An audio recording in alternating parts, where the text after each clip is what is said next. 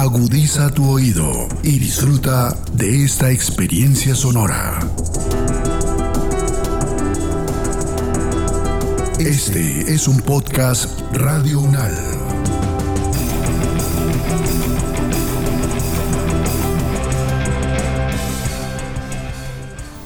Oscure.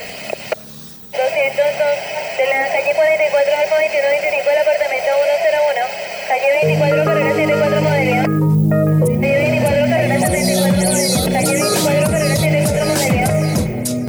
De gobierno urbano.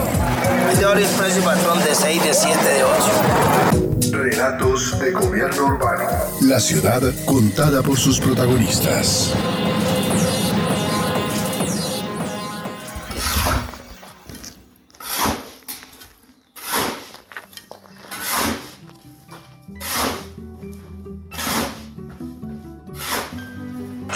El medio ambiente, trabajamos eh, el deporte, lo cultural, entonces como que todo eso se, enriquezca y nos haga más visibles hacia la sociedad.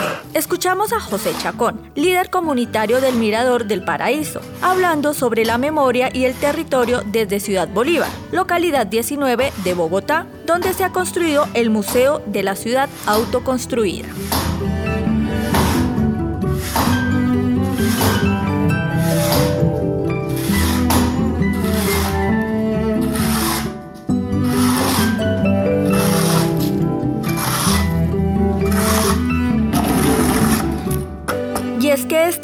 A partir del proyecto que comunica el sur de Bogotá, este borde de montaña, con el sistema de transporte masivo Transmilenio. Es un proyecto ubicado alrededor de Transmicable, un cable aéreo que comunica el portal del Tunal con la parte superior de la montaña, donde el recorrido se disminuyó de 45 minutos a solo 14.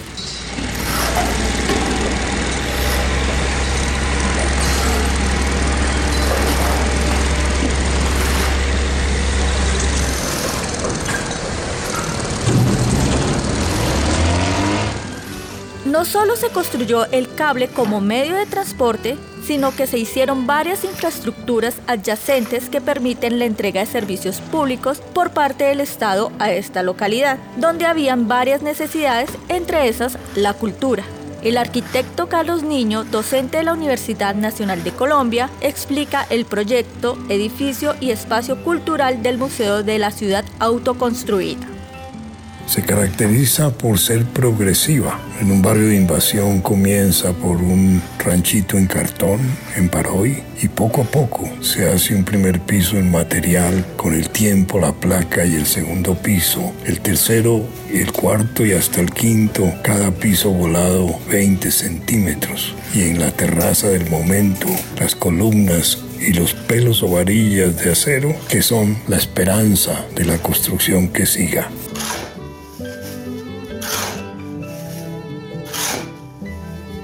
Ya con los cinco o inclusive antes empieza el engalle, decorar, enchapar la fachada, cambiar la ventanería, poner adornos y símbolos y se llena todo el lote. Y ese es uno de los problemas porque no hay patio y por lo tanto no hay ventilación ni luz.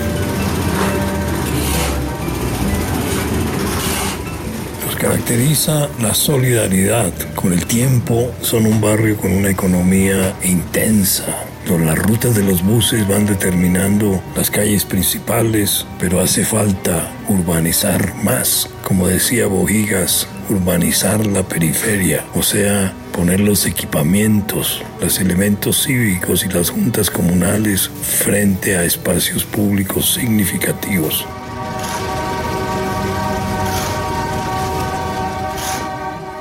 Requiere mejorar el andén, para urbanizarlos es necesario mirar tres elementos, los lugares simbólicos, los puntos de encuentro y los principales senderos para intervenirlos, enaltecerlos y convertirlos en la estructura pública, urbana y cultural del barrio.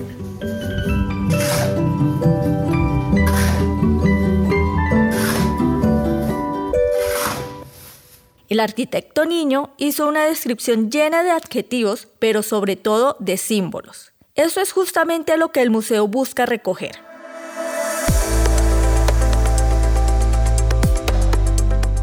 Son esos símbolos e historias las que se cuentan a través de la construcción de una vivienda y de los lazos que pueden permitir las comunidades cuando existe la solidaridad.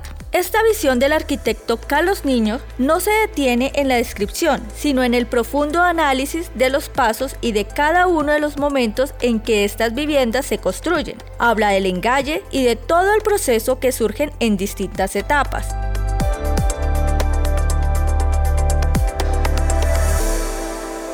Nicolás Montero, secretario distrital de Cultura, Recreación y Deporte, quien desde la aproximación y la participación desde lo territorial por parte de los habitantes explica cómo el museo permite un diálogo entre la ciudadanía y la memoria para la creación y consolidación de procesos sociales.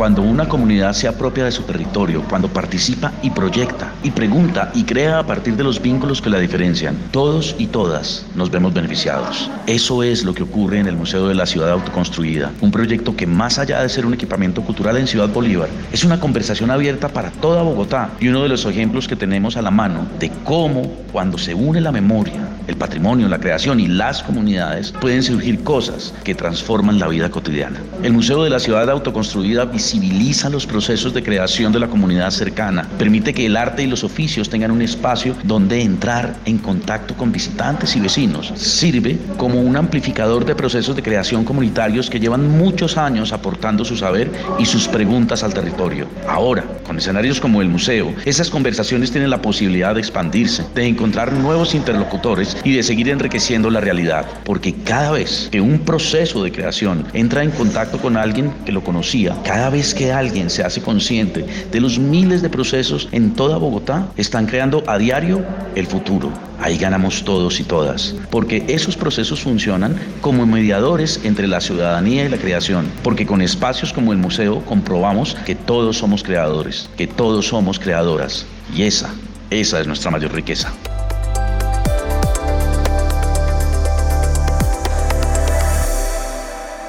Los edificios que contienen este tipo de programas están llenos de historia, de voces y de visiones. Se trata de documentar y llenar de voces un proceso, un edificio, una historia que nos llama a discutir sobre la autoconstrucción. Al recorrer el Museo de la Ciudad Autoconstruida, se vislumbra cómo la ciudad y las personas han construido paulatinamente estos espacios su relato de cómo la unión colectiva permitió poco a poco construir nuevos asentamientos.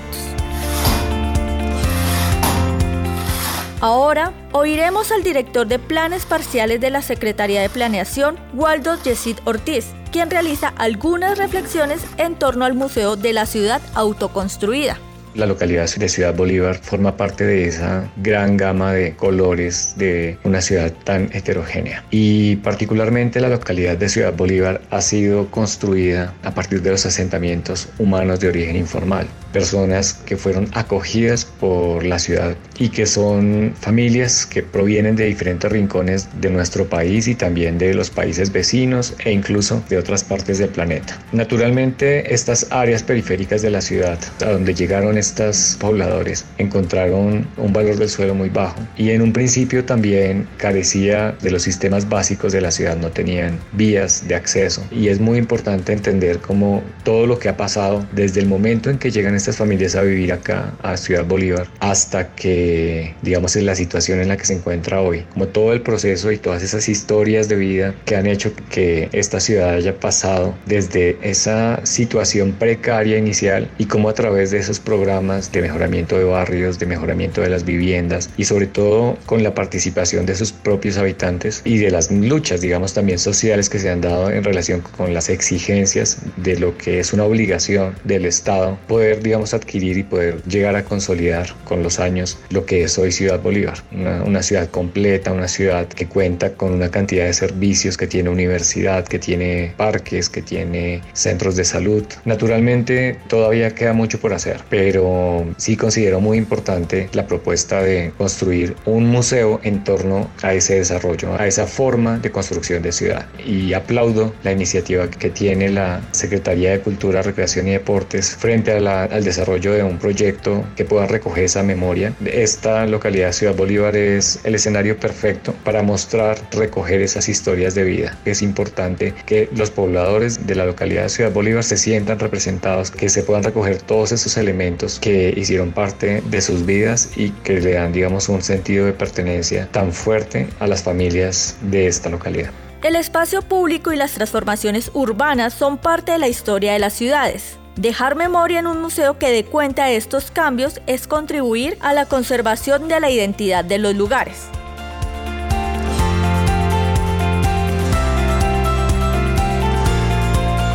Con el Museo de la Ciudad autoconstruida, los ciudadanos aportan a la construcción de su propia historia, la de su localidad y la de toda una ciudad que por décadas anima la vida urbana con la pujanza y el esfuerzo de quienes reclaman un espacio digno en la ciudad.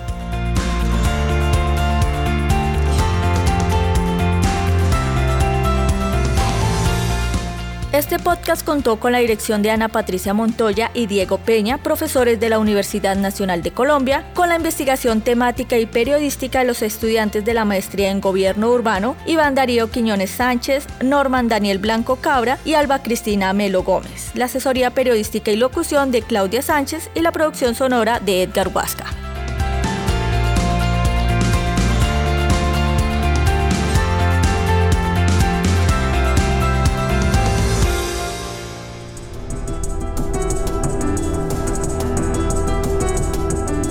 Las opiniones aquí expresadas son de entera responsabilidad de sus autores y solo comprometen a los realizadores de este podcast. No representan necesariamente el pensamiento de Radio UNAL ni la posición oficial de la universidad.